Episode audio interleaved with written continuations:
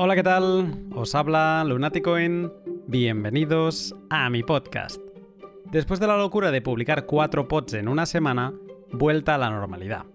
El pod de hoy es un documento especialmente interesante para todas aquellas personas que estáis empezando y que os hacéis la pregunta de ¿debería sacar los bitcoins del exchange? ¿Por dónde empiezo para guardarlos con seguridad? ¿Qué pasos he de seguir? ¿Qué wallets son las más recomendables para principiantes? ¿Y, y por qué? Todas estas dudas eh, van a quedar resueltas en un momento, pero antes, déjame que te hable sobre mis sponsors. Hodel Hodel es la plataforma web que te permite comprar y vender Bitcoin a otros particulares con total seguridad y sin tener que ceder datos personales. Hodel Hodel intermedia operaciones entre personas para que no sufras ningún robo antes de cerrar el trato y se aprovecha de los smart contracts de Bitcoin para que en todo momento tengas una parte de la custodia de los satoshis que acabas de comprar. Si deseas acumular porciones de Bitcoin de forma soberana, sin moverte de casa y preservando tu privacidad, has de conocer hodelhodel.com. Y recuerda que si te registras utilizando el código Lunaticoin, recibirás un descuento en comisiones para siempre. Bitrefill es la empresa que te permite gastar Bitcoin en tarjetas regalos de numerosos establecimientos, en recargas móviles de todos los países del mundo y en servicios Lightning. Su catálogo de servicios es enorme y podrás consumir con Bitcoin tarjetas regalo de establecimientos tan conocidos como Netflix, IKEA o el Corte Inglés. Eso ya es genial de por sí, pero ¿quieres saber lo mejor? No has de dar ningún dato personal. Si no conoces su catálogo, échale un vistazo y alucina con lo que sí puedes comprar con Bitcoin. Pues bien, en el programa de hoy me acompaña ya un habitual de la casa, don Diego Gurpegui. Disfruto mucho escuchándole hablar y le he pedido que me acompañe en este pod de formato paso a paso para explicarte cómo lo has de hacer para empezar a custodiar tus bitcoins de forma soberana creando tu primera wallet, tu primera software wallet. El trayecto de hoy te va a explicar cuatro cosas. ¿Por qué vale la pena no dejar los bitcoins en el exchange? Qué hacer antes de enviar tus fondos a tu primera wallet, qué dos wallets de Android y iOS vale la pena utilizar y cuándo es necesario que pienses en una hardware wallet. Sin más, te dejo con el pod. Buenas tardes, Diego. Buenas tardes, Luna. ¿Cómo estás? Muy bien. ¿Tú qué tal? Muy bien, muy bien. Y, con muchas ganas de grabar el podcast como siempre. Ya no sé si la gente se aburrirá de mí en tu, en tu podcast, pero bueno, yo encantado de participar. Bueno, si no se aburren de mí, eh, supongo que de, ti tampoco. y además siempre, bueno, el último pod que, estuviste aquí fue muy cortito. Entonces, eh, espero que este sí que será un poco más largo. Eh, no creo que tampoco sea de los maratonianos, no es la intención, pero el último pod fue uno de los que más gustó. Espero que este también sea de los que guste por la, por la utilidad. A ver si, si lo conseguimos. Pero bueno, te, cuento en un minuto em, de qué vamos a hablar hoy. Porque, a ver, hay, hay, mucha gente que empieza en un exchange centralizado. Luego también hay otra que no ha dado el paso. Eh, todavía, o sea, está pensando cómo entrar a Bitcoin porque ha escuchado que hay maneras mejores y peores de, entrar. Eh, pero, claro, no, no, no quieren estudiar un máster eh, ni, quieren entrar en complejos eh, procesos como montar un nodo, etcétera, ¿no? Es gente normal que quiere subir de nivel, pasando de un nivel cero sin custodia a un nivel con autocustodia o custodia soberana. Pues en el pod de hoy eh, vamos a tratar qué pasos, ¿no? Vamos a intentarlo hacer muy sencillo. ¿Qué pasos has de dar para pasar de, de tener bitcoins en un exchange centralizado a empezarlo a custodiar tú mismo. Entonces, te pregunto, Diego, ¿por qué es importante custodiar tus eh, propios fondos? Es una muy buena pregunta. Y, un poco tiene que ver con la idea, la idea de Bitcoin, ¿no? Como, como una forma de dinero que, entre otras cosas, te permite tener control total. Y, y esto es importante porque tener control total, digamos, el que nos está escuchando, que tal vez recién comienza, lo puede asemejar a tener tal vez billetes, papel, donde uno tiene el control, uno tiene que decidir dónde guardarlos, cómo almacenarlos, para que no se pierdan, para que no los roben, los guardo en mi casa en una caja fuerte. eh, hay un nivel de responsabilidad, pero también un nivel de control. Y un poco la idea de Bitcoin de eliminar intermediarios y no solamente desde el punto de vista monetario, sino también desde el punto de vista de controlar nuestro dinero, tener soberanía, poder tener la libertad de hacer lo que queremos. Entonces, em, yo creo que es importante poder custodiar tus propios fondos justamente por eso, para tener la libertad y ser responsable en el buen sentido de, lo que pasa con tu dinero y cómo querés gastarlo, ¿no? Entonces, eh, un poco eh, digamos, el poder viene, viene de ese lugar. Eh, custodiar tus propios fondos implica esta responsabilidad que vienes diciendo y donde hay responsabilidad hay riesgo, ¿no? En...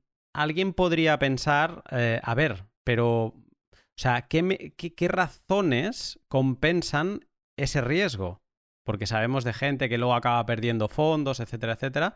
O sea, para ti, em, ¿cuáles son los motivos que, que hace que valga la pena correr ese riesgo? Bueno, esto también a, veces puede ser más fácil o más difícil percibir. Depende cuál es la historia que cada uno traiga, depende del país en el que están y depende qué tantos escollos o obstáculos tuvieron eh, manejando su dinero a lo largo de los años. Probablemente si nunca tuvieron ningún problema o, traba con lidiando con bancos, con tarjetas de crédito, débito, etc.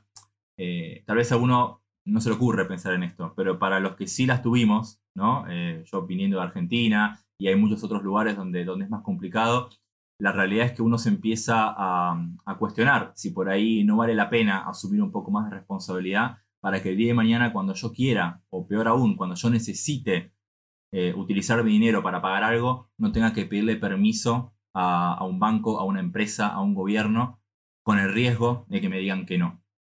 Entonces, y lamentablemente, eh, para la gente que nunca pensó esto y no está acostumbrada, generalmente cuando se da cuenta es demasiado tarde. Uno piensa en estas cosas cuando ya se encontró frente a esa pared y no la puede cruzar. Entonces yo creo que no está para nada mal pensar un poquito a futuro y tratar de, prevenirse y tratar de asumir un poco el control. Eh, a veces la comodidad nos gana, pero una vez que lo asumimos y vemos que podemos tener responsabilidad de nuestro dinero, de nuestras acciones, em, se vuelve una, también una sensación liberadora y, a la larga es muchísimo mejor. Entonces yo creo que eh, vale la pena cuando realmente la pregunta que nos hacemos es, ¿queremos controlar nuestro dinero y elegir cuándo gastarlo y cómo? Yo creo que la respuesta va a ser sí para todos. Entonces, eh, bueno, yo creo que es un riesgo que vale la pena, ¿no? Aprender de a poco también. Eh, claro, tú llevas un tiempo ya en, Bitcoin y creo que cuando... Bueno, eh, te pregunto, ¿tú empezaste también en algún tipo de exchange centralizado? O sea, ¿pasaste por esa fase? Sí, por supuesto, por supuesto. Creo que todos pasamos por ahí, va, me, animo a adivinar que todos pasamos por ahí en algún momento. Sí, sí, yo también, ¿eh? Em, Claro, e, el proceso de, cuando empiezas a custodiar tus fondos, eh, aprendes muchísimo. Y me gustaría saber mm, qué, te ha enseñado a ti el, custodiar tus propios Bitcoin. Te enseña muchísimo, te enseña mucho cómo funciona eh, Bitcoin más allá de la teoría. Eh, te enseña en la práctica y te enseña las cosas que necesitas saber. Eso es lo que te da la práctica, ¿no? y una de las cosas que también te enseña y esto es una de las cosas que me gustaría transmitir, que podamos, que, la gente se lleve de escucharnos hoy, es, te enseña a perder el miedo, ¿no? Te enseña a, que una vez que lo empezás a usar, como muchas de las cosas en la vida, te das cuenta que no era tan complicado como, como uno creía antes, ¿no? Entonces, eh, a mí me, enseñó eso, me enseñó a, bueno, como te decía, a, entender más cómo funciona y cosas que a veces no están escritas en ningún lado, pero la práctica te da esa sensibilidad de aprender a manejar y, te enseña después a valorar otras cosas también, ¿no? Y bueno, nos podríamos poner a filosofar eh, lo, que le afecta a uno, decir, bueno, ahora de repente tengo control de mi dinero otra vez, ¿no? Después de tanto tiempo de tenerlo en alguna cuenta, en algún lado. Eh, así que bueno, lo que, más quiero remarcar es eso, es la, pérdida del miedo. Mm. ¿Sabes lo que, una de las cosas que, mm, que no has dicho y a mí, por ejemplo, me afectó mucho, es que cuando decides ser tu propio banco, porque es como el primer paso para ser tu propio banco. Yo creo que lo eres bastante. Luego podríamos añadir, pues subir ya de varios niveles y tener un nodo. No, no es el foco de este, de este pod. Pero creo que custodiar tus fondos ya empiezas a ser tu propio banco. Eh, lo que me ha enseñado es que también te toca aplicar protocolos de seguridad como lo hace tu banco.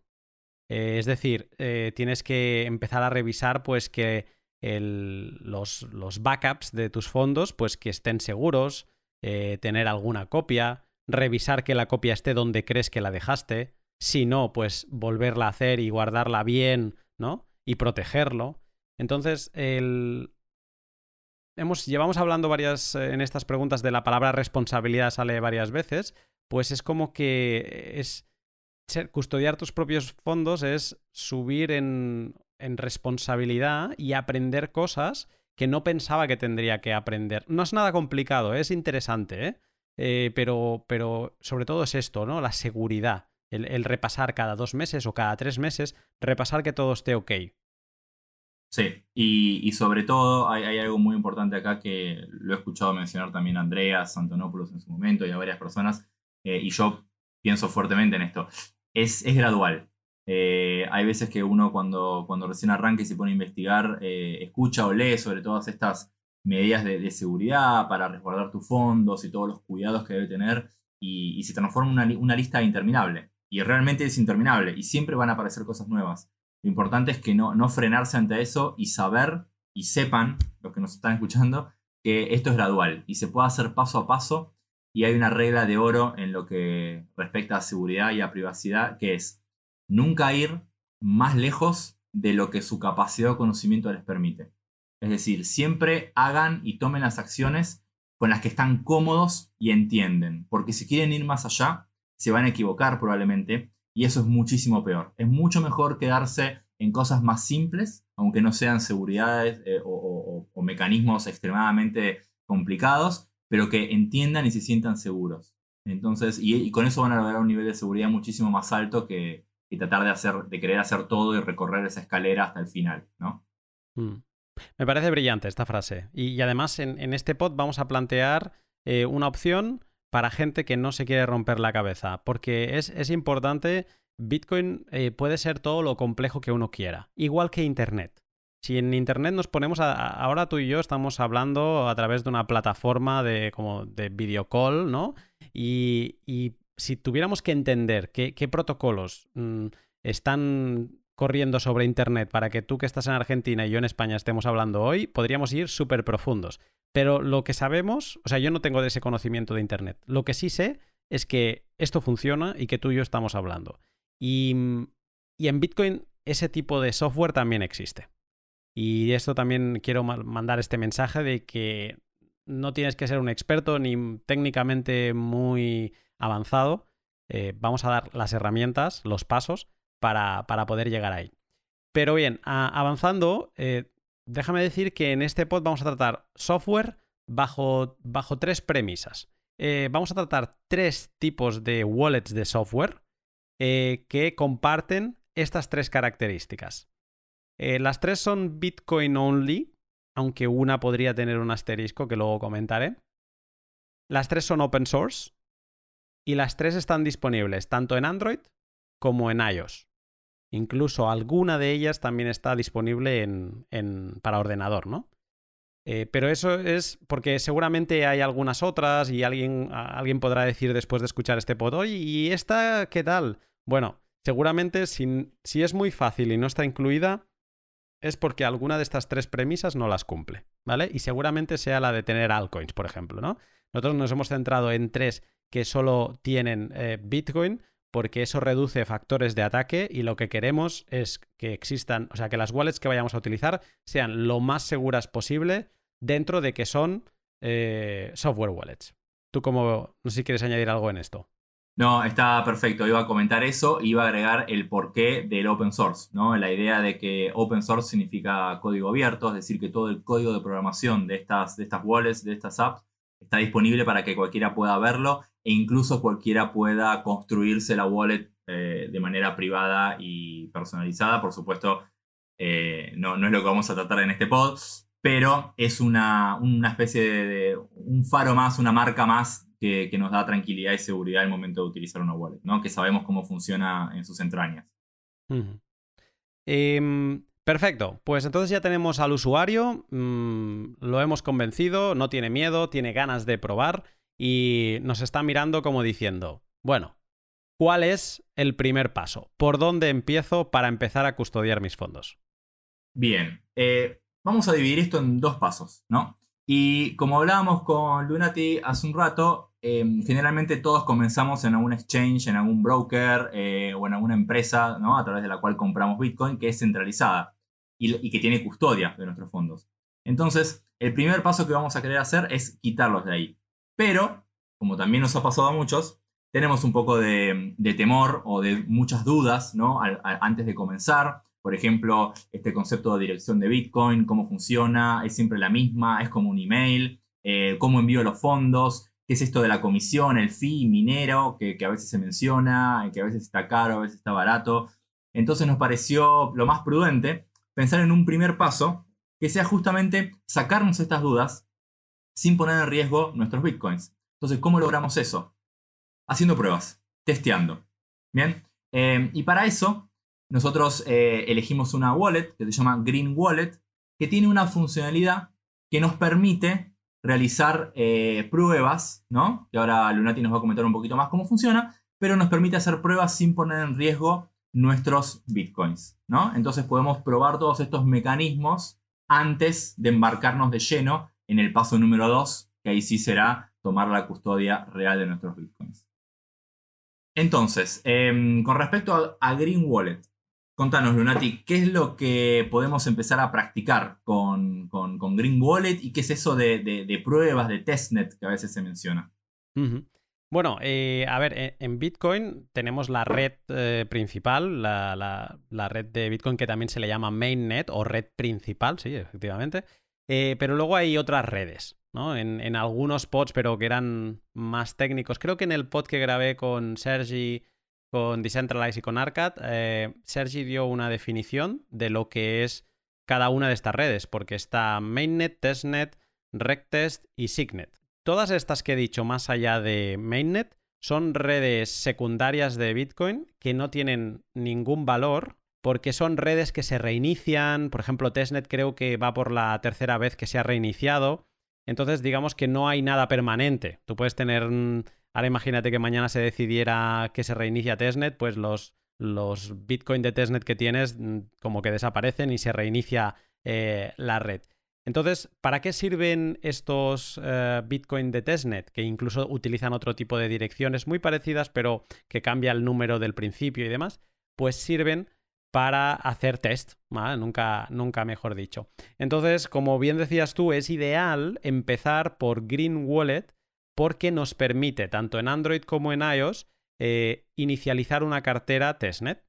Voy a decir cuáles son los pasos, ¿vale? Eh, porque es muy sencillo, eh, aunque está un poco escondido, ¿vale? Tú, si ahora mismo quieres empezar a practicar, tienes que ir a tu App Store de Android o de iOS, te descargas Green Wallet, Miraré de poner los links en la descripción para gente que quiera ir más rápido. Y entonces una vez lo tienes abierto, te aparece el logotipo grande de, Green Wallet, que es una wallet desarrollada por Blockstream. Y debajo de ese logotipo, en pequeño, pone Bitcoin. Y al lado una flechecita como que puedes abrir un desplegable.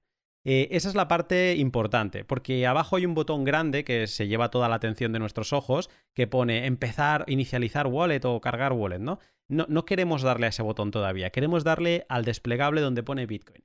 Y ahí se nos abre otra ventana y nos permite eh, seleccionar Bitcoin, eh, Liquid o Testnet. Antes he dicho que todas son Bitcoin only con una salvedad, ¿no? Y esa salvedad es de, Green Wallet porque también incorpora eh, tokens de la sidechain Liquid, ¿vale? Podría haber algunos que, bueno, en verdad eso no es Bitcoin, ¿no? Realmente es, es una sidechain eh, que utiliza Bitcoin como base, pero bueno, tampoco es el foco del pod de hoy, eh, pero podríamos generalizar que es Bitcoin only. Bueno, para el caso que nos ocupa, lo que nos interesa en este momento es seleccionar testnet. Y una vez hemos seleccionado testnet, eh, le damos a continuar y ahí ya sí que inicializamos el proceso de crear una wallet. Es muy interesante porque vamos a pasar por todas las fases que tiene por norma general crear una wallet no se nos van a presentar 24 eh, palabras que vamos a tener que apuntar. Una vez las tengamos apuntadas, eh, las tendremos que verificar que las hemos apuntado, nos hará algunas preguntas de cuál es la palabra 12, cuál es la palabra 17, ¿no? Y las tendremos que poner. Y una vez ya hayamos pasado todo el proceso de inicialización, eh, nos aparecerá pues la ventana típica de todas las eh, wallets de Bitcoin, que todas más o menos se parecen. Tendremos el botón de enviar, el botón de recibir, el saldo de la cuenta, que en este caso obviamente será cero, y a partir de ahí empezará el, verdadero juego de testear con, bitcoins de testnet. Eh, y, coméntame, eh, ya que vamos a empezar a testear, ¿qué, tipo de cosas podemos testear utilizando eh, Green Wallet, no? Hmm. Pues, a ver, voy a poner en, la descripción unos links de faucets, que serían como grifos, ¿vale? De Bitcoin de testnet, porque como no tiene valor, tú puedes, hay diferentes webs donde puedes solicitar que te envíen Bitcoin testnet. Entonces, lo primero que vamos a hacer va a ser ir a estas webs, Y cuando las tengamos localizadas, eh, nada más abrirlas, veremos que pone en algún sitio a qué dirección quieres que te envíe eh, Bitcoin de testnet, ¿no? Y entonces vamos a empezar a, relacionarnos con Bitcoin yendo a Green Wallet y le daremos al botón de recibir. Ahí nos aparecerá el típico código QR y debajo una dirección eh, de testnet, que en este caso las de Green Wallet empiezan por 2. No voy a entrar en detalles, pero son porque utilizan el modelo Pay to Script Hash de, de testnet cuando apretamos encima del texto, se nos copia la dirección. Entonces podemos ir a esas webs, poner la dirección de Bitcoin y empezar a recibir Bitcoin de testnet. Si esto fuera Bitcoin de mainnet, ahora mismo te estaría diciendo, sobre todo, verifica, eh, lo tienes que hacer igual, ¿vale? Pero digamos que te estaría explicando las cosas con mucho más cuidado.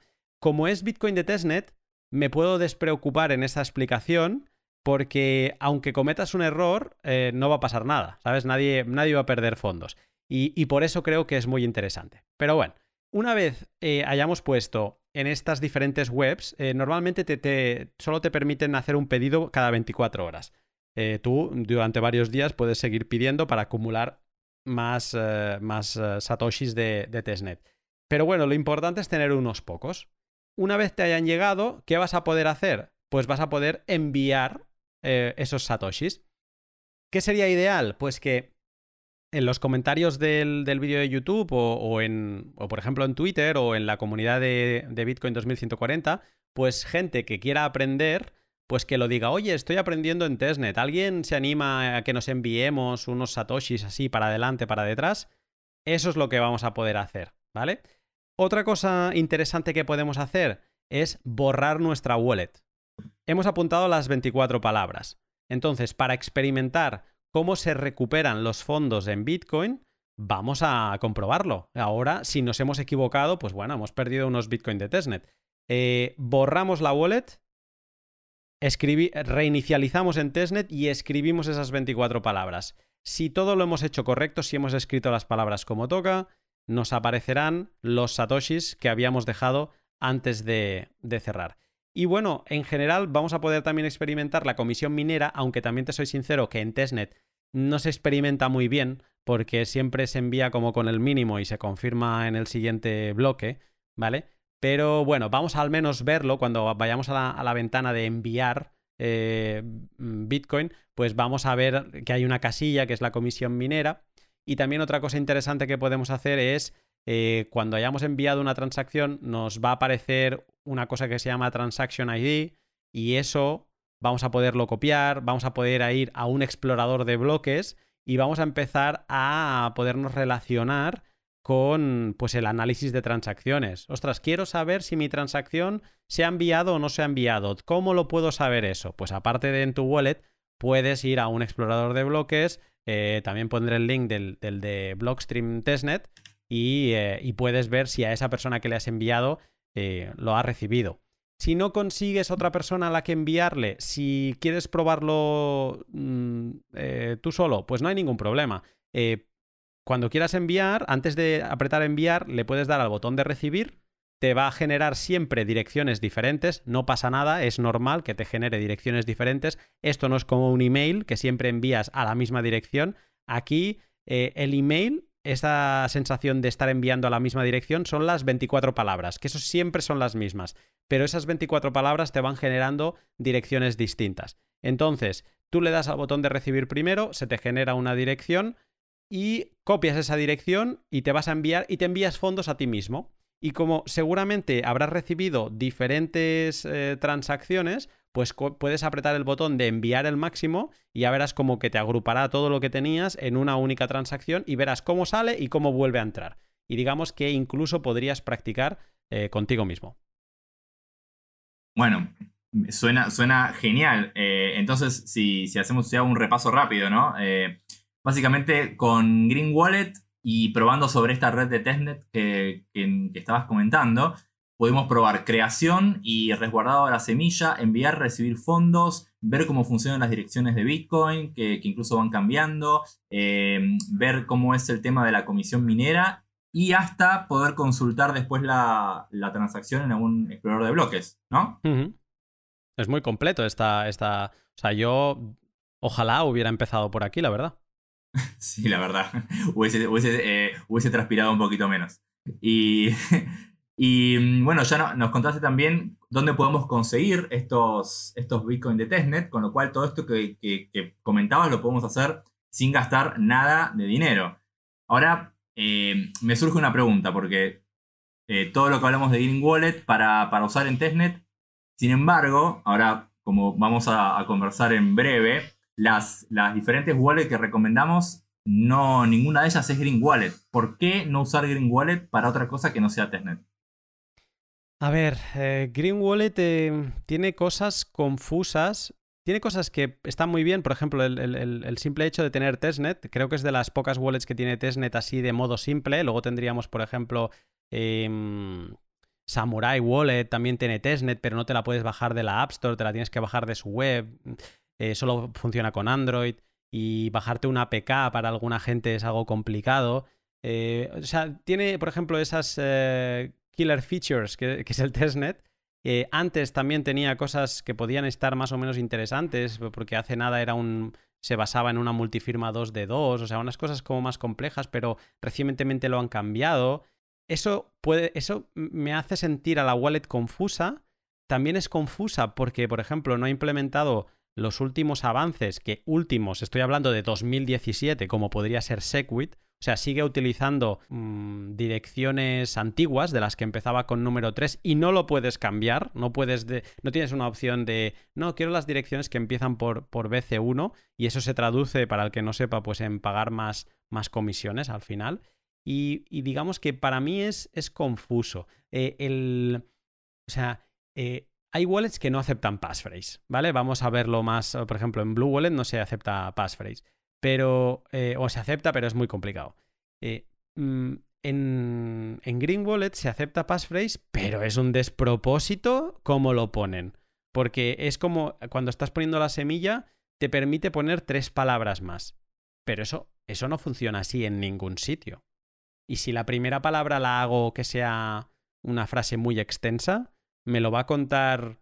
¿Cómo me lo va a, guardar luego? En, o sea, ¿va a ser compatible eso con, otra wallet, ¿sabes? Y entonces es como, me da la sensación que es una wallet que quiere sonreír a Liquid, porque obviamente es un producto suyo, y que, que es confuso. En general no es una wallet clara. Eh, aprovecho la parte que tiene de testnet, pero poco más. O sea, no, no, no hay más cosas que me gusten y sin duda no la utilizaría para, para mainnet. Hmm. Bueno, creo que nos queda bastante claro. Y ya con esto hicimos como una prueba y podemos decir que, bueno, antes de siquiera tocar nuestros fondos en algún exchange eh, centralizado, pudimos probar. Ya nos sentimos cómodos porque entendemos cómo es la mecánica y si tuvimos suerte, logramos hacer pruebas incluso con conocidos o, amigos, con lo cual refuerzo la recomendación de Lunati después en los comentarios de, YouTube o incluso en Twitter eh, para los que quieran probar. Eh, estaría muy bueno. Y podemos decir que ya podemos dejar marcado el paso 1. Espero que estés disfrutando de esta charla con Diego y que ya tengas ganas de probar qué es esto de testnet, ¿no? Y cómo funcionan los envíos y las recepciones de Bitcoin de prueba. Te interrumpo un momento del pod para hablarte de mi tercer sponsor, Bitbox 2. Eh, Bitbox 2 es un dispositivo minimalista con forma de USB que te permite guardar tus bitcoins con seguridad y sin temor de que sean hackeados. Creada por la empresa suiza Shift Crypto, es el gadget ideal para todos los que empiezan y quieren un dispositivo con el que crecer dentro de Bitcoin. Si estás pensando en subir la seguridad de tus Bitcoin, por ejemplo los que acabarás poniendo en tu software wallet que hoy te estamos contando, échale un vistazo siguiendo el link de la descripción y ya verás que te gustará. Hoy también te explico una cosa más y es que este domingo vamos a hacer una cosa muy chula en Patreon que voy a dar un curso eh, incluido para todos los Patreon de cualquier categoría, da igual, eh, donde vamos a hablar de cómo crear tu semilla con seguridad. Si lo estás escuchando antes del domingo, déjame que te lo diga bien, del domingo 14 de marzo, todavía estás a tiempo de, unirte a Patreon, donde también encontrarás un montón de, contenido que voy publicando eh, cada semana, cada 15 días, en exclusiva para los miembros. Sin más, te dejo con el pod. Paso 1, liquidado. Ya hemos salido, eh, o sea, no hemos salido del exchange todavía, pero hemos entrenado, ¿no? Es como no hemos ido a la guerra, pero nos hemos ejercitado, eh, hemos hecho el campo base y, estamos fuertes, ya estamos preparados para, enfrentarnos a, a Bitcoin en Mainnet. ¿Por qué es importante estar preparados? Hombre, porque nos vamos, nos vamos a estar relacionando con fondos reales, que sí que es verdad, y eso también es una recomendación que se hace mucho al empezar, eh, al principio no envíes todos tus fondos, imagínate que has comprado 100 dólares. A ver, no son muchos dólares, ay, no son muchos, no es mucho dinero quizá para alguien, pero quizá para otros sí. Sea como sea, siempre envía una pequeña fracción. Aunque pagues muchas comisiones, porque estás enviando muy poco y a lo mejor envías 10 dólares y vas a pagar otros 10 en comisiones, pues quizá plantéatelo como una formación, que es, un, es un, gasto de formación. Eh, pero haz esas pequeñas pruebas de enviar un poco de, saldo al principio, ¿vale? O sea, que tampoco empieces, aunque hayas probado en Testnet, no empieces ahí a lo loco. Sigue probando de a poco a poco y cuando te vayas sintiendo ya más cómodo, ves a más. Yo creo que aunque seas muy experto, si vas a mover millones de dólares, o sea, me imagino a todos estos grandes como Jameson Loeb, ¿no? Y toda esta gente, eh, vamos, no me creo que no le tiemblen las piernas si va a mover mm, millones de dólares. Entonces, siempre es mejor mm, de poco a poco ir subiendo el nivel, que ya llegará un día y da igual. Aunque tengas nivel, siempre te van a temblar las piernas. Pero bueno, dicho esto, va a haber, o sea, hay, hay una pequeña decisión que hay que tomar en este segundo paso, ¿no? Al menos lo hemos planteado así en este pod. Que dependerá de ti. Dependerá de qué tipo de usuario eres.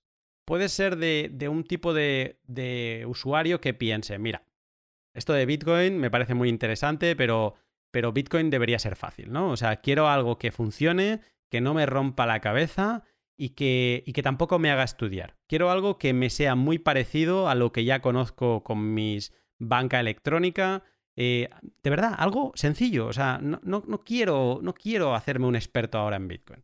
Pues si eres así, serías el tipo A de usuario, ¿vale? Que sería como la primera opción que, vamos a, explicar.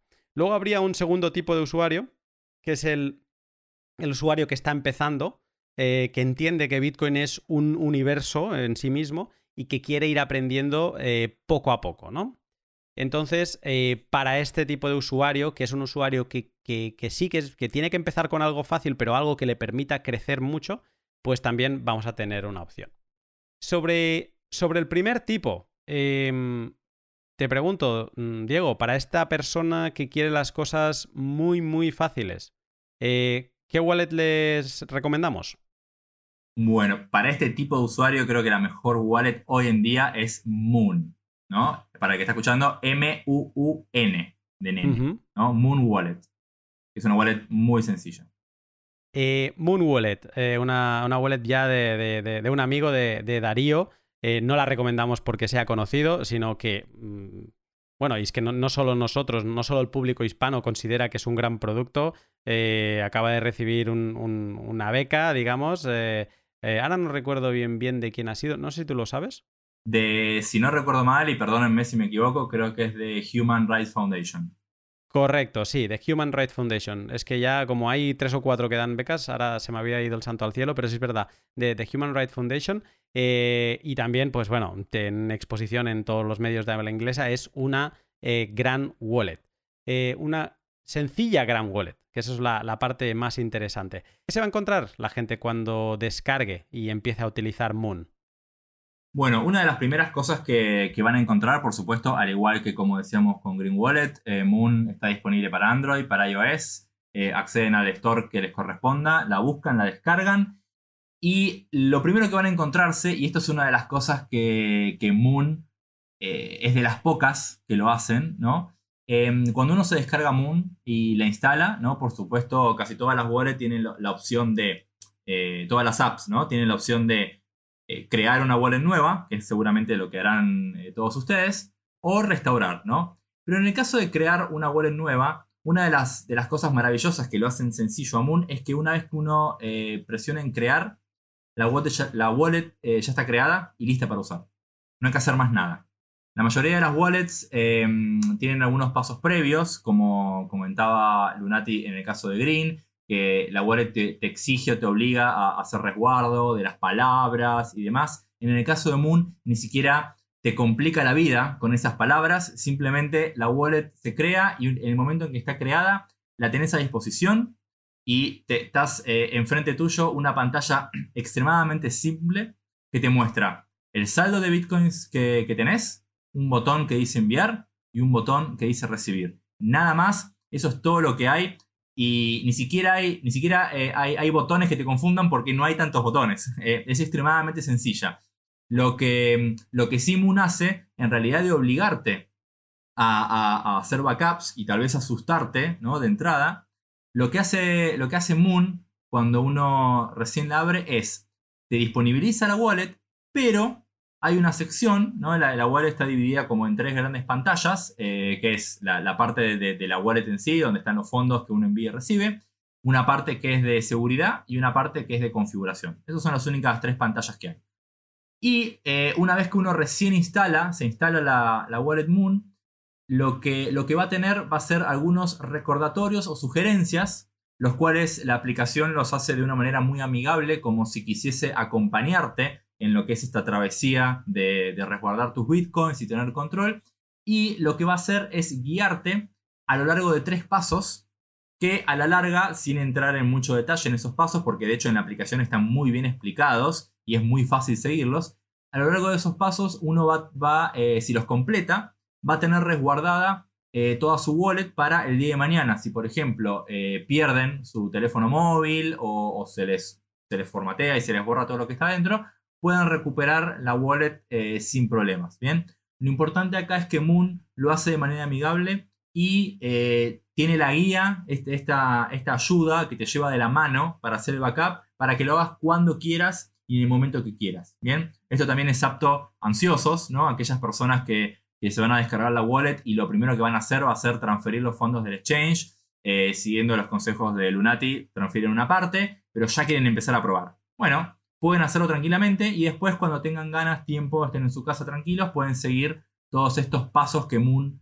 recomienda ¿no? para, hacer el backup. ¿no? Que acá Moon tiene algunas particularidades que ahora vamos a mencionar, pero, pero básicamente es eso. ¿sí? La pantalla la van a encontrar extremadamente simple con muy, muy pocos botones. Mm.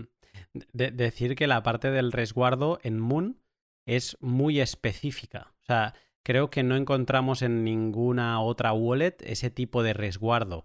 Y no es que esté aplicando algo muy propio, o sea, algo muy único, que eso sonaría mal, sería como, uy, eh, si has desarrollado tu propia solución, mm, complicado. O sea, en parte sí tiene cosas que son propias, pero al final hay como tres pasos, como bien decías. Al final creo que es importante, hay un PDF que eh, que te descargas y eso sí que está totalmente estandarizado, pero con un formato del futuro. o sea, es algo que eh, no estamos familiarizados porque es el formato que se va a familiarizar eh, en un futuro próximo. A lo mejor en tres años la gran mayoría de wallets utiliza este formato. Y Moon es el primero, no el primero, realmente Spectre también utiliza esto para hacer backups, pero no bien bien igual. Pero bueno, para no enrollarme, utiliza una cosa que se llama output descriptors. ¿Por qué hago este matiz? Porque, pues bueno, que quede claro que es que no es que se hayan inventado su propio sistema, sino que están intentando hacer un producto, aunque parece sencillo, muy avanzado bajo, bajo la capota, ¿no? O sea que en el motor tiene eh, una tecnología, digamos, que es muy avanzada para lo que estamos acostumbrados. ¿Qué puedes hacer con Moon? Bueno, lo que puedes hacer con Moon es eh, básicamente lo que puedes hacer con casi cualquier otra wallet de Bitcoin, ¿no? las cosas fundamentales.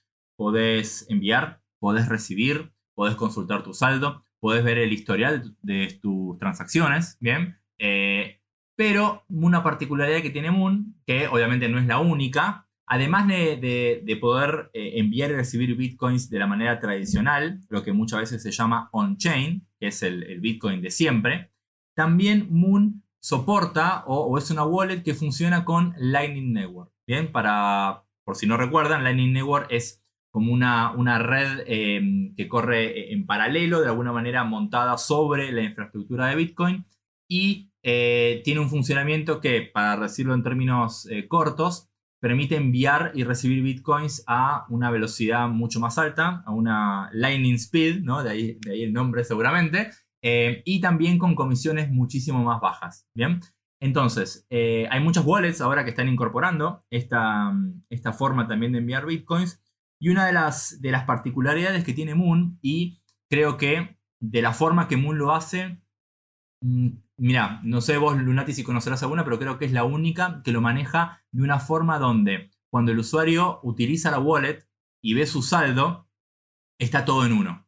Es decir, si yo abro mi wallet de Moon y veo que tengo 5 bitcoins, ojalá tuviese 5 bitcoins, eh, básicamente lo que, lo que estoy viendo ahí es todo mi saldo y yo como un usuario de esa wallet no tengo que preocuparme si ese dinero está eh, on-chain, en la red eh, estándar o está en Lightning Network y, no, no, están todas esas complicaciones. la única parte donde, donde yo como usuario Tal vez veo esa diferencia es al momento de enviar, por ejemplo, o al momento de recibir. Cuando yo voy a, eh, quiero enviar bitcoins, eh, obviamente que la, wallet me, da la opción de cuando, cuando escaneo el Creo Que no, ¿eh?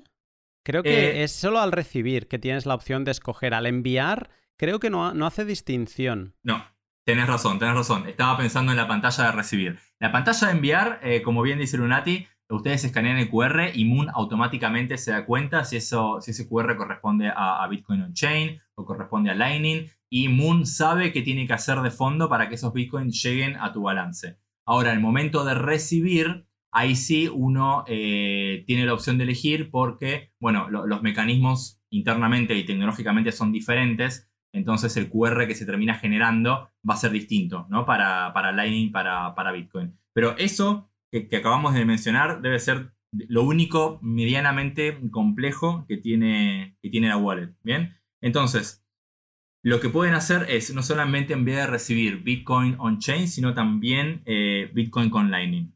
¿sí? Con lo cual, eh, eso también lo hace una muy buena wallet en ese sentido, porque no por el hecho de ser fácil y, ser eh, extremadamente simple, tienen que sacrificar uno de los desarrollos que más está avanzando y, está trayendo muchos beneficios a, toda la comunidad de Bitcoin, ¿no? Que es Lightning mm. Network. déjame decir que Lightning Network no es una altcoin, es, es, Bitcoin, pero que hay una ingeniosa. Mm, eh, un ingenioso protocolo detrás que, permite intercambiar fracciones, o sea, satoshis, o sea, te puedes ir a la unidad más pequeña de, Bitcoin, eh, que es una millonésima parte, una cien millonésima parte de, de Bitcoin, y lo puedes transferir sin comisiones, que eso en Bitcoin normal ya lo sabemos que las comisiones están muy caras y altas y, es imposible porque un Satoshi ya no se puede enviar, lo, gastarías más en, en, comisiones, ¿no? Y con Lightning eso es posible y entonces lo que hace Moon es eso, unificar la experiencia, que no tengas que estar pensando, eh, ¿este Bitcoin es on-chain o este Bitcoin es eh, Lightning? Solo para recibir, pero para enviar Da igual que tengas, eh, tienes 100.000 satoshis y tienes 50.000 on-chain y 50.000 Lightning. El usuario no tiene que romperse la cabeza. El usuario dice, yo quiero enviar 100.000 satoshis a esa persona. Moon es la gente, Darío y su equipo son los que se han roto la cabeza y eh, te automatiza todo para que a esa persona le llegue, tanto si es Lightning como si es, eh, digamos, Bitcoin estándar, le llegue esos fondos. Tú no tienes que pensar y eso es eh, pues una de, las, de, las, mejores cosas. Eh, pero hablando de esto, ¿no? Hablando de, las cosas que hacen a Moon especial, eh, hemos dicho que tenemos dos tipos de usuario. ¿Por qué hemos escogido Moon para el usuario que quiere las cosas fáciles? Bueno, una de las principales razones es justamente por, por, la sencillez que tiene la interfaz y, esto lo van a poder ver fácilmente si una vez descargada la aplicación em, acceden a, lo que es la opción de, configuración o de settings y la cantidad de, configuraciones o, opciones que tienen ahí es extremadamente limitada. Entonces, no van a poder confundirse ni que quisieran. Bien, entonces nos pareció que Moon era un gran balance eh, en tecnología, utiliza un montón de, mecanismos eh, muy modernos en cuanto a la utilización de Bitcoin, eh, al modo de resguardo. es extremadamente sencilla en su uso. no existe ni siquiera la posibilidad de confundirse porque no hay opciones en las que uno se pueda confundir. resuelve muchas cosas en nombre del usuario. Es decir, y un poco como, como comentábamos recién, cualquiera de ustedes que esté utilizando Moon no tiene que ponerse a pensar en esa distinción entre Lightning y no, sé si lo tengo en Lightning o en on-chain. Incluso las comisiones, ¿no? estos fees de minería. Eh, Moon tiene un buen cálculo eh, para los fees y esto es muy importante. Es un factor que eh, no siempre se discute, pero es, un factor importante al momento de elegir una wallet porque justamente si uno recién está comenzando y no conoce mucho, la realidad es que uno no tampoco va a tener los conocimientos para detectar y darse cuenta si una comisión es alta o baja. Y la comisión no es algo trivial en Bitcoin porque depende de muchos factores, generalmente del estado de la red. Entonces es, importantísimo que la wallet que utilicemos haga ese trabajo pesado por nosotros. Y Moon es una de esas wallets que lo hace y lo hace de una manera eh, muy buena. De hecho, si no recuerdo mal, creo que hace poco eh, actualizaron ese mecanismo eh, en la wallet para mejorarlo incluso un poco más. Y eso nos va a hacer que no paguemos comisiones de más cuando no hace falta pero tampoco que paguemos comisiones de menos y nuestra transacción tarde muchísimo tiempo en confirmarnos, en confirmarse y ahí sí nos empecemos a, preocupar, ¿no? Entonces, toda esta combinación de cosas, de, que básicamente Moon se pone, se pone bajo sus hombros toda esa responsabilidad de ocuparse de las cosas complejas y, nos deja a nosotros como usuarios la simplicidad de, utilizar Bitcoin de la manera más básica, nos pareció que era la mejor opción pensando y poniendo como prioridad la simpleza, ¿no? De esta persona que eh, quiere utilizar Bitcoin, pero no quiero aprender todas estas complejidades. Entonces, bueno, no hay problema. Moon se encarga, Moon las aprende y Moon las resuelve por nosotros. Mm. Además que Moon tiene una cosa que creo que es muy interesante y que creo que ninguna wallet tiene. Por ejemplo, a lo mejor Green la tenía antes de hacer este cambio que he mencionado antes. Em, ahora a lo mejor digo palabras raras, pero si estáis comenzando y no me entendéis, ignoradme, ¿vale? Quedaros con el fondo de la cuestión que, es lo siguiente. Eh, Moon es bastante más segura que el resto de software wallets, ¿vale? ¿Por qué? Y aquí viene la parte complicada. Porque todas, toda la wallet es una multisig 2 de 2. Eso significa que una llave la tienes tú y otra llave la tiene Moon. Mm, ¿Eso es peligroso porque si desaparece Moon, digamos que tus fondos quedan bloqueados? No, porque si recuerdas el PDF ese que he dicho que te tienes que, o sea, es el tercer paso del, de la custodia, pues digamos que incluso la llave que está guardando Moon eh, está cifrada en ese PDF, ¿vale? Y se descifra creo que es con, la, con el PIN que pones en el teléfono o con alguna contraseña que tú tienes acceso. O sea, al final tú tienes todas, todas las llaves. Pero eh, de un inicio, si no descifras ese PDF, pues solo la tiene. Y entonces, ¿por qué eso es importante? Pues, por ejemplo, porque Moon se, de nuevo se ha roto la cabeza para que si te roban el dispositivo, el teléfono, ¿no? O lo pierdes y dices, ay madre mía, que yo es que tenía ahí Bitcoin y tal, y pues digamos que Moon te da mecanismos para que tú puedas bloquear que no se puedan gastar eh, bitcoins hasta que, mm, digamos, crees otra eh, software wallet en otro teléfono y recuperes los fondos. Y digamos como que bloquear que no se pueda gastar de, esa última wallet. Eh, tiene unos mecanismos que yo diría que, la, que hacen que esté entre, una, entre la seguridad de una software wallet convencional y una hardware wallet. es un muy buen em, software, es una muy buena mm, cartera para empezar y mm, estar un poco más tranquilo. Que sí, que si a nivel técnico te pones a investigar las razones, son bastante, o sea, hay mucha complejidad y, mucho trabajo que, han hecho el equipo para, para que tú no tengas que pensar. Pero para el usuario de a pie, eso se traduce en un poquito más de tranquilidad. Sí, sí, de hecho, eh, ellos, eh, el, equipo de Moon, tiene un blog donde mm, siempre van creando artículos y generalmente utilizan eso como una, una forma de explicar a veces las motivaciones ante algunas decisiones que ellos hacen, porque, bueno, para que no lo sepa, el mundo de la tecnología o en la ingeniería, nada es mágico y maravilloso. Cuando, hay, cuando uno gana mucho eh, en beneficios en un aspecto, generalmente los está sacrificando en otro. Entonces siempre hay un balance, eh, por lo cual siempre es importante saber cuál es el foco, ¿no? Y el foco de Moon fue la simpleza y eh, en el caso de la seguridad pensando en este usuario que no es muy experimentado. Entonces ellos, este mecanismo de, firmas de 2 de 2 da un nivel adicional de seguridad porque se necesitan dos firmas para enviar transacciones una de ellas la tiene Moon, la otra la tenemos nosotros, pero en realidad nosotros tenemos las dos también, si quisiésemos. Y Moon, al tener solo una, Moon nunca va a poder ni enviar bitcoins en nombre nuestro, ni tampoco congelar nuestros bitcoins. Entonces, ellos priorizan la seguridad y la simpleza en, el momento actual y eventualmente si, sucediese algún imprevisto, ya sea algo simple como perder el, teléfono móvil o más catastrófico como que Moon desaparece de la faz de la Tierra, ellos nos proveen a nosotros mecanismos para que podamos el día de mañana recuperar eh, los fondos por nuestra cuenta y ahí es donde aparece tal vez la complejidad. No es ninguna complejidad que no se pueda resolver con un ratito y un poco de tiempo, pero la decisión y el trade-off, digamos, el, balance que ellos decidieron hacer fue priorizar la simplicidad y seguridad en el presente y en todo caso dejar estos casos eh, más complicados para cuando sucedan, ¿no? que seguramente serán la menor cantidad de, veces. Bueno, a ver, em, las software wallet tienen un límite, ¿vale? O sea que aquí no vamos a utilizar estos, eh, estas wallets para guardar todos nuestros fondos de nuestra vida. Esto es para empezar. Estamos empezando y estamos empezando a experimentar. Pero bueno, de eso hablaremos eh, más tarde. Eh, para cerrar el capítulo de, Moon, claro, todo suena maravilloso. ¿Qué es lo malo de Moon? Bueno, ¿qué es lo malo de Moon? Lo malo de Moon es lo bueno de Moon, justamente. Porque acá volvemos otra vez, no por nada, y se menciona a este balance, ¿no? Entre que uno siempre tiene que encontrar el punto medio.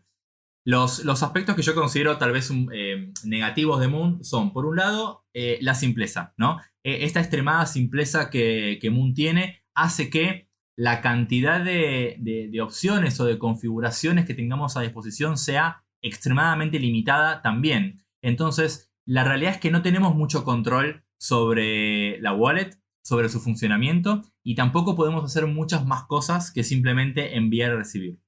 Entonces, si ese va a ser nuestro objetivo en el mediano o largo plazo, seguramente Moon sea más que suficiente. Pero en cuanto queremos eh, transitar, aunque sea un paso más allá, nos empezamos a encontrar con que Moon eh, es muy limitada en ese aspecto y, no son muchas las cosas que podemos hacer.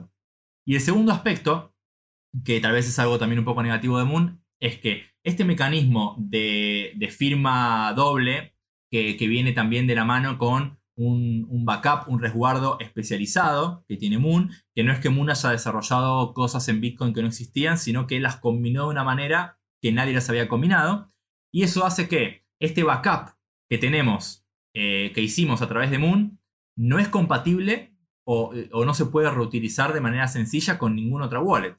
Entonces, eh, de nuevo, no quiere decir que si el día de mañana Moon desaparece, con este PDF yo no pueda recuperar mis bitcoins. Por supuesto que se puede, y gran parte de las instrucciones están en ese PDF. Bien, pero eso no quita que eh, en este aspecto Moon es de alguna manera la oveja negra. Para bien o para mal, ¿no? Si el día de mañana Moon logra eh, impulsar este estándar, tal vez veamos a un montón de wallets haciendo lo mismo. Pero la realidad hoy es que la forma tradicional en la que uno suele resguardar sus bitcoins, que es anotando estas 12 o 24 palabras que mencionamos muchas veces y habrán escuchado muchas veces, eso no existe en Moon. Entonces Moon es diferente. Y todo lo diferente tiene la contra generalmente de que no es compatible con el resto, ¿no? Y que tiene, uno tiene que conocer eh, de alguna manera estos mecanismos especiales que son para Moon. ¿Bien? Eh, entonces, esos son en principio las, dos, eh, las dos contras que por ello le encuentro a, Moon. Yo, añadiría una más, pero hago una, añado una opinión sobre lo que has dicho. de nuevo, o sea, que no suenen a contras muy grandes porque es que tampoco vamos a guardar muchos fondos aquí. O sea, lo importante es una wallet con la que empezar y de hecho a la que empieces a acumular mm, fondos de más, ¿vale? A lo mejor, eh, pues eh, lo que, luego hablaremos más en tranquilidad, pero lo que vendría a ser un salario mínimo en, en, el país donde estés, eh, a partir de ahí te tienes que empezar a plantear una hardware wallet. ¿Vale? Y si empiezas a acumular fondos ya con más seguridad, todas las hardware wallets están funcionando con el sistema tradicional, así que no pasará nada. Enviarás los fondos desde Moon allí, que son totalmente compatibles, y funcionará, ¿vale? Em, dicho esto, yo añadiría una pega más, que estas, es, lo que tú dices de que todo tiene un equilibrio es la parte que ganamos de seguridad, la perdemos en, em, o sea, por ganar seguridad con, con la doble firma, eh, también generamos en on-chain, todo lo que sea on-chain, un poquito más de comisiones a la hora de enviar Bitcoin. Entonces eso es una parte, es, eh, bueno, podemos decidir, queremos una wallet que nos añada una seguridad que ninguna otra software wallet tiene, pues vamos a necesitar aceptar ese pago adicional de comisiones que, em, que no va a ser mucho más, pero algo más sí que va a ser. Y eso puede ser una pega para alguien. Sí, y, y añadir ahí, ya que nos debemos a la verdad, ¿no? Siempre que se pueda. Eh, también eh, eh, parte de ese sacrificio, en el caso de Moon, que es muy cierto lo que decía de las comisiones, también se sacrifica un poco de privacidad, ¿no? Que no es mucho más que la que se sacrifica en, en muchas de las wallets, ¿no? Pero sacrificamos un poquito de privacidad y un poquito de dependencia de Moon, ¿bien? Porque si en algún momento eh, Moon y sus servidores tal vez no están funcionando, eh, bueno, tal vez nuestras transacciones o nuestra wallet no, no termine funcionando del todo bien. Ambas cosas que acabo de mencionar, yo considero personalmente que son, em, son sacrificios más que válidos para cualquiera que está comenzando porque justamente no son de las cosas que eh, una persona que recién comienza se preocupa. ¿no? Una persona que recién comienza lo que más le importa es saber que los fondos están seguros, saber que los fondos están bajo su control y por supuesto que sea todo sencillo. Y en esas tres cosas eh, Moon por supuesto cumple, ¿no? Mm. Y para romper una lanza ahora a favor de Moon en el tema de comisiones, si te mueves en Moon solo con Lightning, con, porque te envían cosas en Lightning y tú envías Lightning y demás, en Lightning yo me sorprendí el otro día que me pensé que había descubierto un, error en la wallet eh, porque me hice una, transacción desde Moon a otra wallet de Lightning y no me cobraron ninguna comisión, nada, ¿eh? Ni un Satoshi, que a veces te cobran un, mínimo, ¿no? O sea, no, llegó íntegro. Y como pasa por los servidores de Moon, eso significa que están, mm, digamos, eh, poniendo un gran esfuerzo que la gente quede contenta. Eh, a día de hoy ya empieza a ser difícil moverte en Lightning sin que te cobren 20 satoshis, 30 satoshis, que es un coste residual, ¿no? Pero ni un Satoshi. O sea que mm, si te vas a mover por Lightning, que sepas que, ellos están haciendo un esfuerzo para que puedas mover sin costes y que quizá pues eso podría compensar un poco a los costes adicionales que puedas tener en Onchain. Así es. Perfecto, pues con esto cerramos este tipo de usuario, el tipo de usuario que busca las cosas fáciles. ¿A quién saltamos ahora? Y bueno, vamos a pasar a este usuario que recién comienza, pero no quiere decir que su camino esté terminado, sino que quiere recorrer mucho más. Tenemos a una persona que eh, le interesa el mundo de Bitcoin y dice, bueno, voy a comenzar con lo básico, pero voy a querer aprender más, voy a eh, tratar de empezar a usar cosas nuevas, adentrarme más en esto y, ¿por qué no? Soy una persona también que le gusta tocar, configurar y, dejar las cosas a mi gusto. Entonces, eh, para este tipo de usuario, ahí aparece otra wallet que, también es muy buena, que también es dentro de todo joven, podemos decir, ¿no? Similar a. Moon, que está haciendo mucho ruido y se llama Blue o Blue Wallet. Bien. Eh, bueno, en el caso de Blue apunta a un usuario distinto, con lo cual algunas de las cosas van a ser parecidas a Moon, pero hay otras que son diferentes. Entonces, Lunati, ¿qué es lo que nos vamos a encontrar si vamos y nos descargamos Blue Wallet? Pues eh, es, curioso porque hasta la aparición de Moon, yo creo que ese estandarte de sencillez y de hacerlo fácil y para todos los públicos lo tenía Blue Wallet en exclusiva, yo creo. Por encima de Green y por encima de otra. Porque es una wallet que te la, te la descargas eh, y es, te entra muy por los ojos. Casi que la sabes utilizar sin haberla tocado nunca. porque está pensada un poco con esta filosofía de, de, iOS, ¿no? De, hacerlo todo muy intuitivo. Entonces, lo que nos vamos a encontrar eh, va a ser, eh, pues nada, una pantalla blanca también, pero con algunas instrucciones más de las que teníamos en Moon. La manera de funcionar Blue Wallet es algo distinta que en Moon, porque eh, así como en Moon empiezas y ya se te genera una wallet y luego te va pidiendo que hagas backup, Blue está pensada más como un generador de wallets, ¿vale? De varias wallets. Tú puedes generar solo una o puedes generar varias. Y puedes generar wallets on-chain o generar wallets Lightning. ¿Ves? Aquí sí que tenemos separación.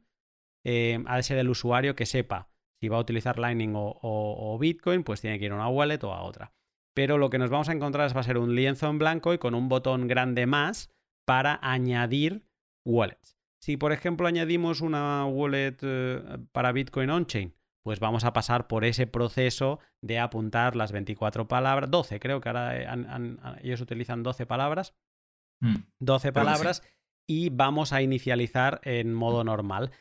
Si hemos pasado por el testing en Green Wallet, nos va a recordar mucho a todo ese proceso que hemos hecho en el de testnet, ¿vale?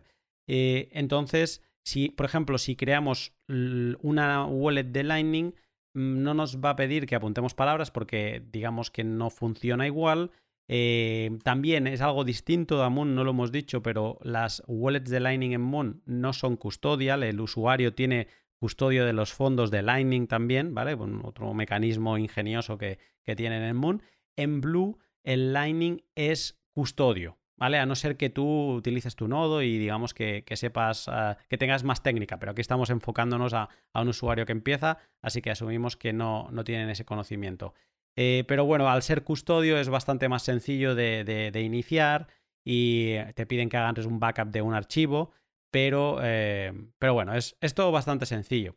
Eh, de nuevo, hasta la aparición de Moon, Blue Wallet era la que, se, la que ganaba todos los premios en sencillez, ¿no? Y ahora, pues uno al lado del otro, es que Moon se ha hecho extremadamente sencillo, pero Blue también es muy, muy sencillo. Bien, y bueno, me imagino la respuesta a esta pregunta que te voy a hacer va a ser un poco más extensa, pero ¿qué puedes hacer con Blue Wallet? Imagino que debe ser un poco más de lo que puedes hacer con, con Moon, ¿no? Mm. Eh, a ver, sí, puedes hacer exactamente lo que hemos aprendido a hacer en Green, ¿vale?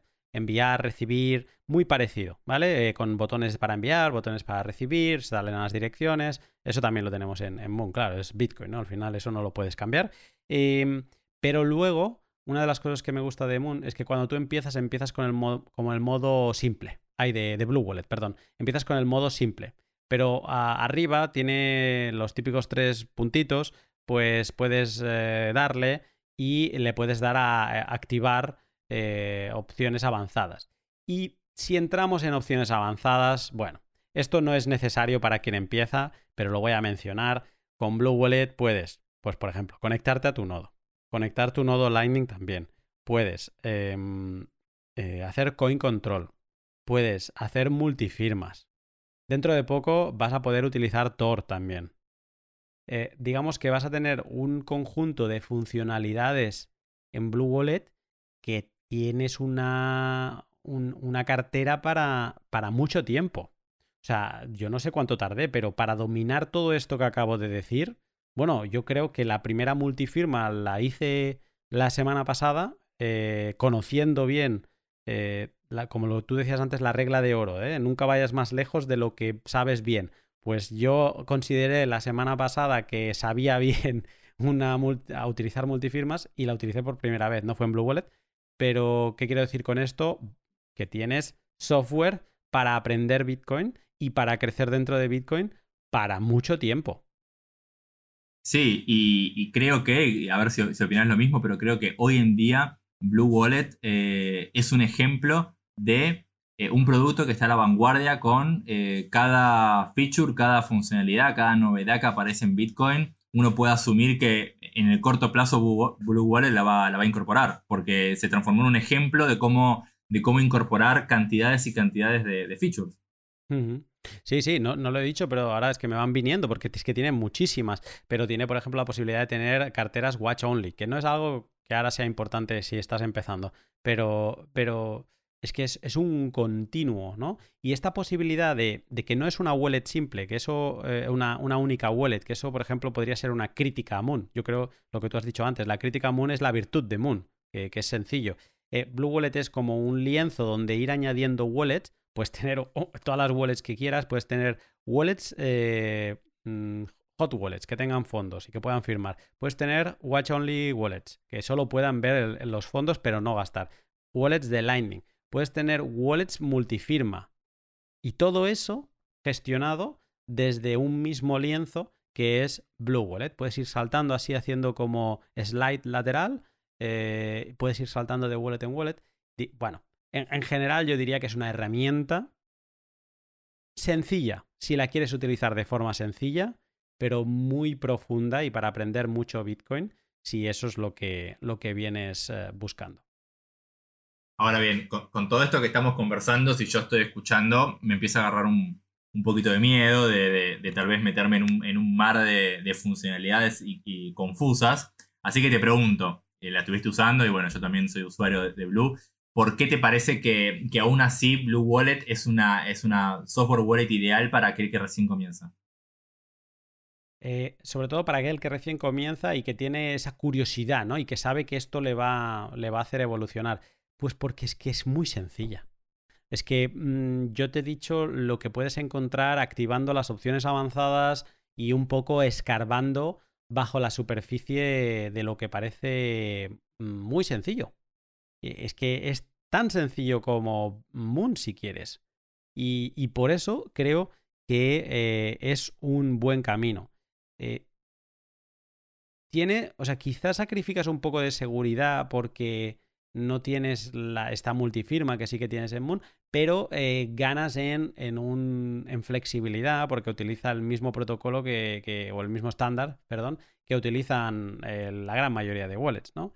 Entonces te vas a encontrar con una cosa que, que, que, que es que si eres principiante y has hecho esa práctica con Green Wallet, es que vas a tener como una Green Wallet, pero que funciona como debería funcionar Green Wallet que utiliza la última tecnología de Bitcoin, que te va a hacer pagar menos fees por eso, que también como no tiene doble firma también vas a pagar menos fees.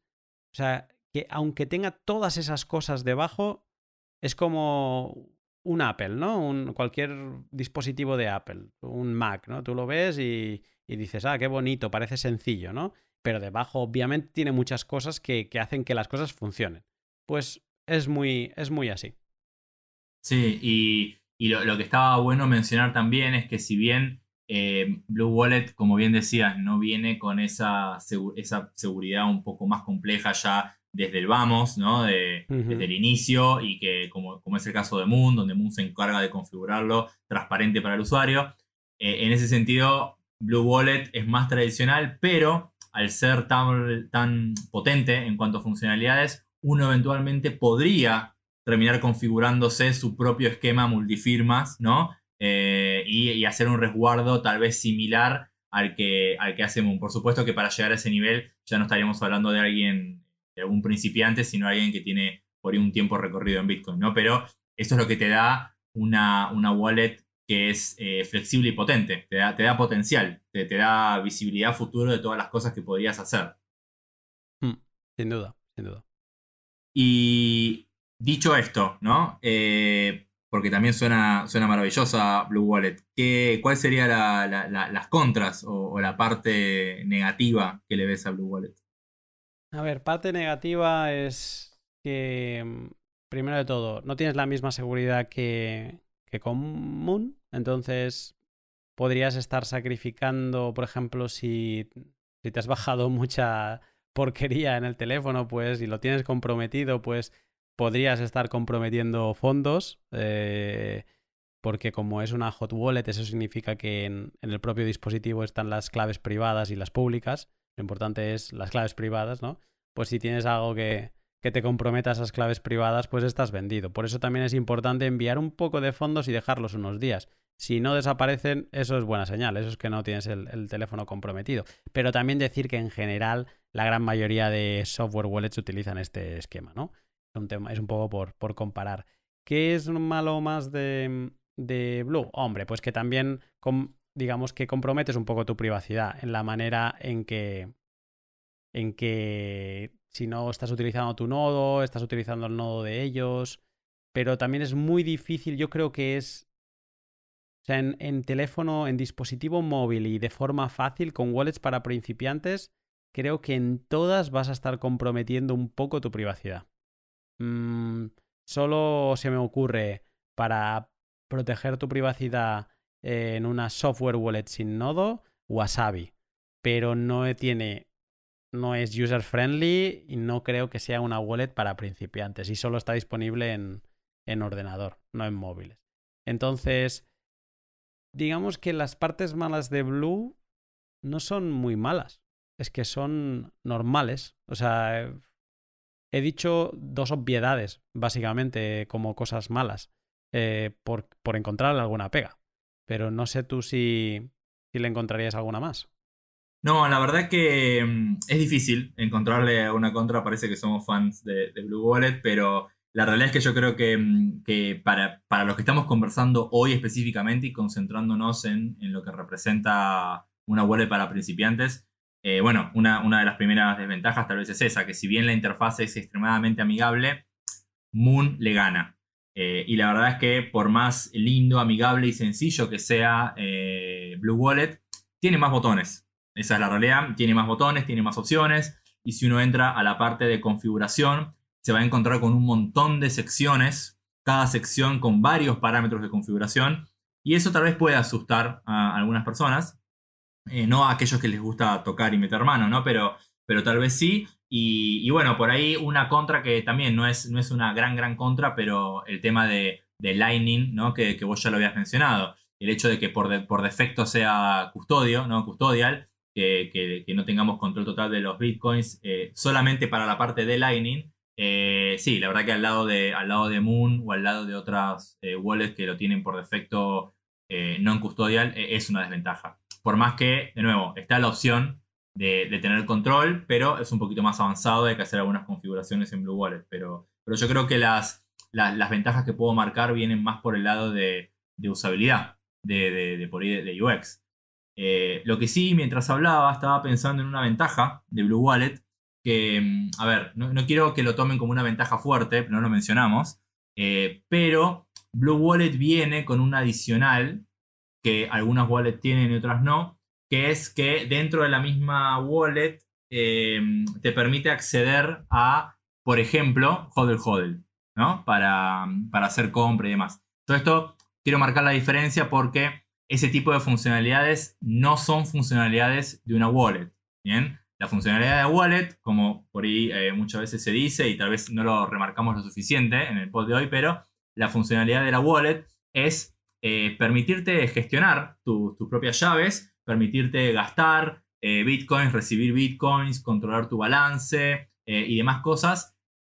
Y después algunas aplicaciones vienen con adicionales, con extras, que no hacen a la funcionalidad de la wallet, pero si están bien hechos, son agradecidos, ¿no? Y en el caso de Blue Wallet tiene integraciones con Hodl Hodl, tal vez puede ser de no sé, eh, le puede servir a alguien, ¿no? Algún usuario que quiera hacer todo desde la misma wallet y tal vez le resulte un poquito más fácil.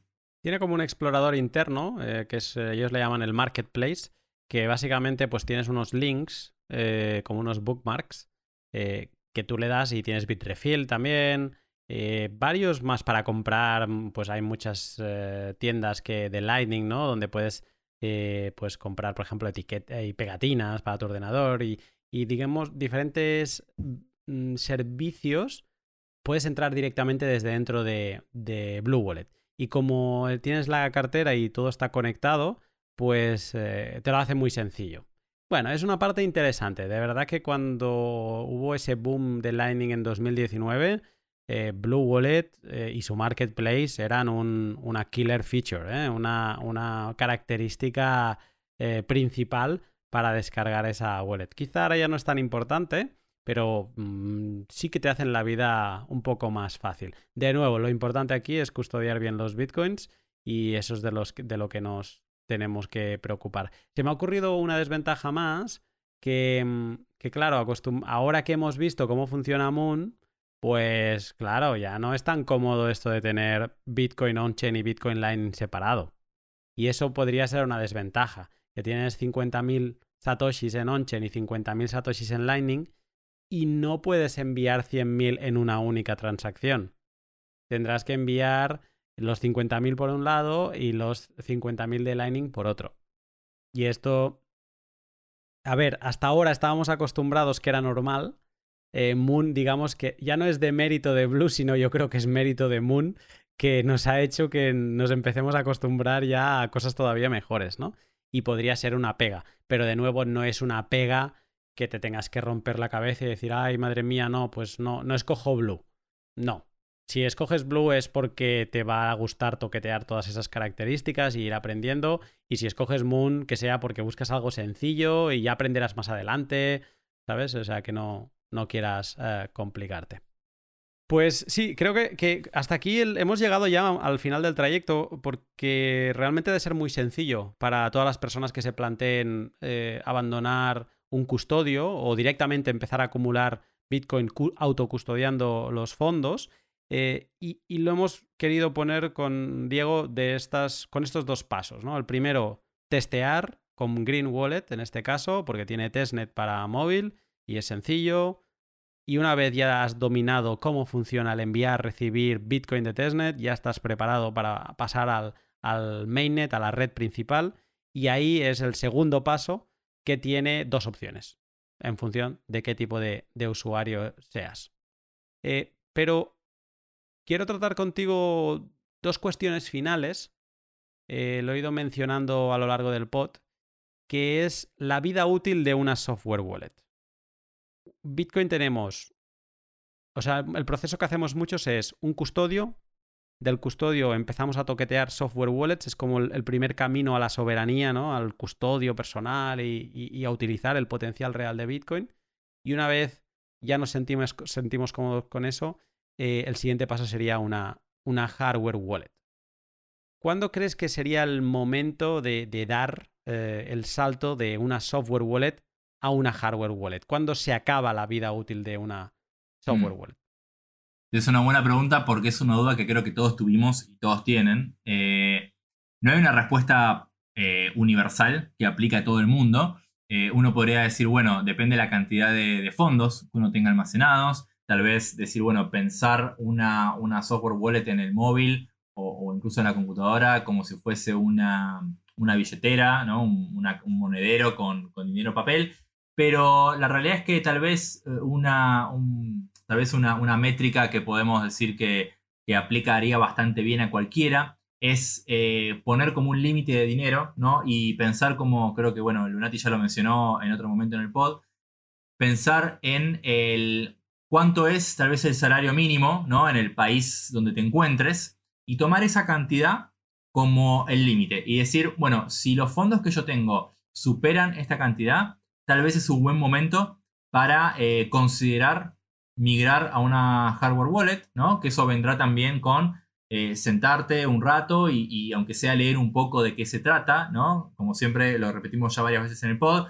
tratar de avanzar sobre pasos seguros, ¿no? E, e, en cosas que se sientan cómodos, pero ese sería un momento donde vale la pena sentarse a pensar, ¿bien? Puede ser eh, más o menos ese monto y bueno, piensen también que con como en este mundo de, Bitcoin eh, las fluctuaciones están al orden del día, con lo cual ese monto pueden superarlo incluso sin hacer nada. De un día para otro tal vez tenían eh, pequeños ahorros en su, en su Blue Wallet o en su Moon Wallet y de repente la semana siguiente tienen muchísimo dinero ahí.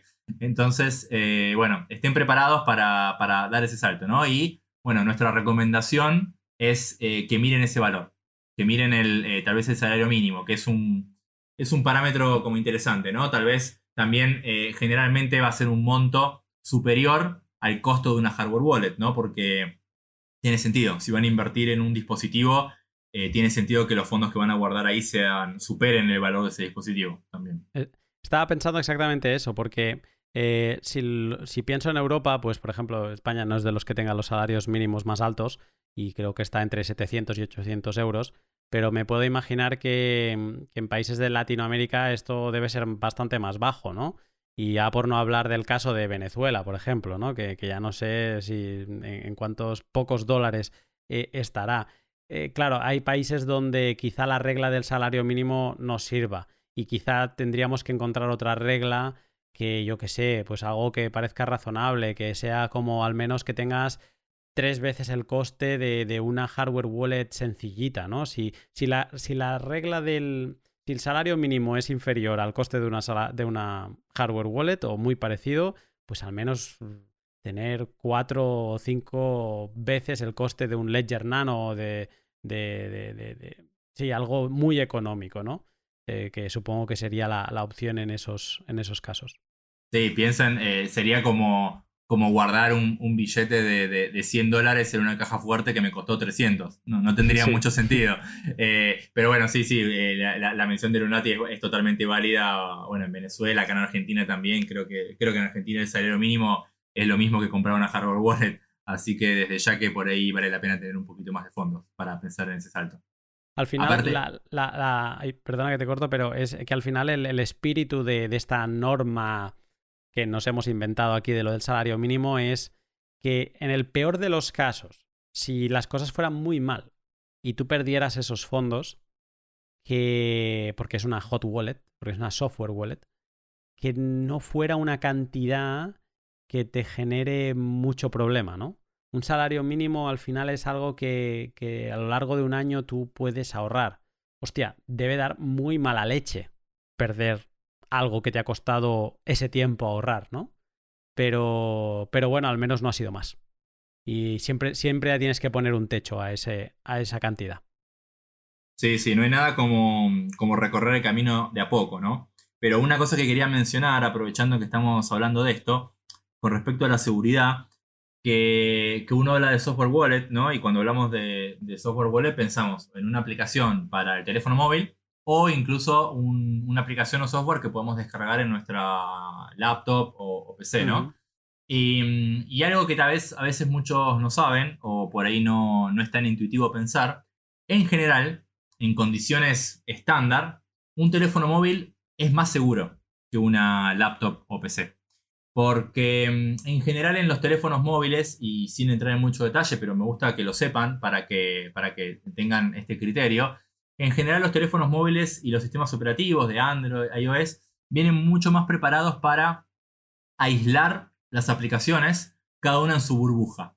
Entonces, si tenemos una aplicación maliciosa instalada en el teléfono, tal vez eh, algún, algún malware, algún virus, algo así, es extremadamente difícil para, para esa aplicación maliciosa acceder a los datos de la aplicación de la wallet.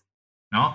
Esto no siempre es así en una notebook. Bien, eh, en general las, los sistemas operativos como em, Windows sobre todo, pero Windows, Linux, Mac, está todo como más caótico ahí adentro. Mm. Entonces, por más que a veces no lo parezca, y tal vez algunos eh, nunca se pusieron a pensarlo, pero sepan que en general en el teléfono móvil tal vez consigan un nivel de seguridad un poquito más alto. Siempre y cuando, y esto le pido por favor a todos ustedes que me están escuchando, eh, el teléfono siempre bloqueado, ¿no? Por supuesto, con un pin, con algún patrón, con lo que sea, pero nunca un teléfono que si yo lo apoyo arriba de la mesa, lo agarra cualquiera, accede a mi wallet y envía fondos, ¿no? Pero si tienen el teléfono bloqueado, en general, eh, para un usuario normal es relativamente seguro. Mm. Incluso estas, eh, todas las apps que hemos mencionado te piden un PIN. Incluso Green Wallet. Bueno, Blue Wallet has de ser tú el que decida, el que quiera ponerlo. Eh, y puedes poner una contraseña. Moon es un PIN y Green Wallet es un PIN. Entonces, y Moon, otra cosa no, pero sí que te pide un PIN. Entonces, digamos que tienes también esa, esa, protección. O sea que en Moon, hay en Blue, es importante que busquéis esa opción y le pongáis esa, ese otro filtro, ¿no?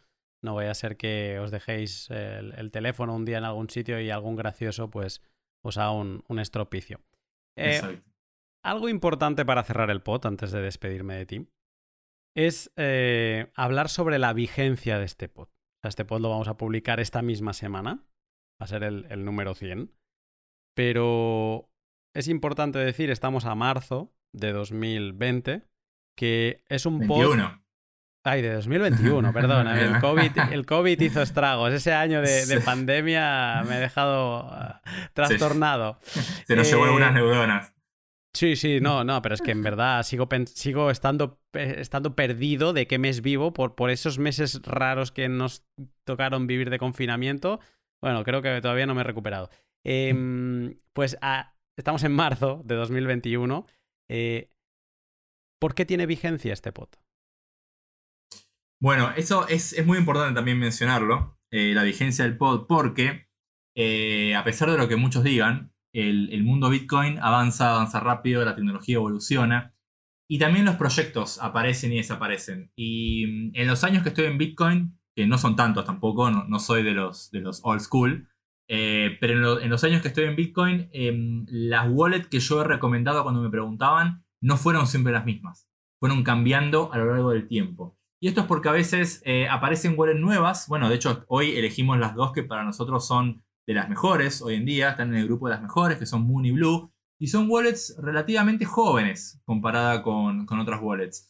Y eso es porque aparecen wallets nuevas, hay wallets eh, más antiguas que tal vez dejan de estar tan buenas porque eh, tal vez el equipo que las mantiene las deja de mantener y no están al día con las features o de repente se les encuentran problemas. Con lo cual, eh, el mundo de las wallets, y esto no lo digo para, que, para preocuparlos, pero es un mundo que cambia. No cambia todos los meses, pero no está de más eh, una vez por año o, un poquito más revisar tal vez esa, esa, elección de las wallets, ¿no? que hoy en día eh, si escuchan este pod dentro de seis meses, tal vez nuestras recomendaciones sigan siendo muy vigentes, pero si lo escuchan en un año y medio o en dos, es muy posible que, mm, haya cambiado algo, tal vez haya wallets mejores que estas dos, que sean mucho más recomendadas, con lo cual, em, si eso pasa, eh, o mejor dicho, no sé eso pasa, por ahí tomar una actitud un poco más proactiva y cada cierto tiempo revisar al ver la wallet que están usando y volver un poco a los principios, ¿no? a, las, a los eh, criterios que conversamos al principio del pod. Buscar, a ver, en ese momento, de wallets que sean solo Bitcoin, ¿no? Bitcoin only, que, que sean de código abierto, open source, y consultar, ¿por qué no?, a algún conocido que conozca, que conozca el tema o por navegar un poco por, por, las redes, saber qué opina la comunidad Bitcoin de cuáles son las mejores wallets en ese momento, porque bueno, tal vez en esos dos años mantengan la que tienen o tal vez cambien y muevan los fondos a otra. Pero bueno, es importante mencionarlo, ¿no? Porque sepan que estamos en marzo de 2021, no 2020 ni 2022. y, y, bueno, eh, nuestra recomendación se va a mantener por un tiempo seguramente, pero no va a ser eterna. es, es, importante. Eh, Diego, como siempre, es, eh, me encanta hablar de estos temas em, tan fundamentales eh, contigo, porque, o sea, yo sé que tú los conoces todos, que sé que los entiendes, pero además tienes esa capacidad de explicarlo para, para todos los públicos. Y, y yo escuchándote refuerzo y aprendo. Así que te agradezco el rato y espero que no te vayas muy lejos porque sigo contando contigo para cuando tengamos que hacer otra, otra charla así fundamental, pues que podamos hablar. Por supuesto, bueno, yo te, agradezco muchísimo que me hayas invitado otra vez más. Todavía no me decido si es un, honor, un privilegio o, un placer estar acá, la verdad que me encanta. O un castigo, no, todavía no. Todavía no, después en algún momento veremos, depende de los pods que nos toquen. Pero no, la verdad que disfruto muchísimo. Este, a ver, soy fan de tu podcast, así que estar acá para mí eh, es, genial y sobre todo poder tocar estos temas, ¿no? Poder hacerles llegar estas cosas que yo sé que por más que vos y yo entendemos mucho de esto, eh, a veces, y lo hemos conversado preparando este pod, eh, nos gusta hacer el esfuerzo de ponernos en los pies de aquel que recién comienza, que es todo un desafío divertido poder hablar y tratar de bajar todo a términos sencillos, porque hay mucha, mucha gente ahí afuera que, que le viene bien esto y que necesita tal vez eh, encontrar la, parte simple, ¿no? Eh, de poder comenzar en Bitcoin sin miedo y ver que, se puede y que, es mucho más fácil de lo que uno cree a veces. Eh, lo mismo digo, y es, es un verdadero placer. Así que, Diego, estamos en contacto y te espero pronto.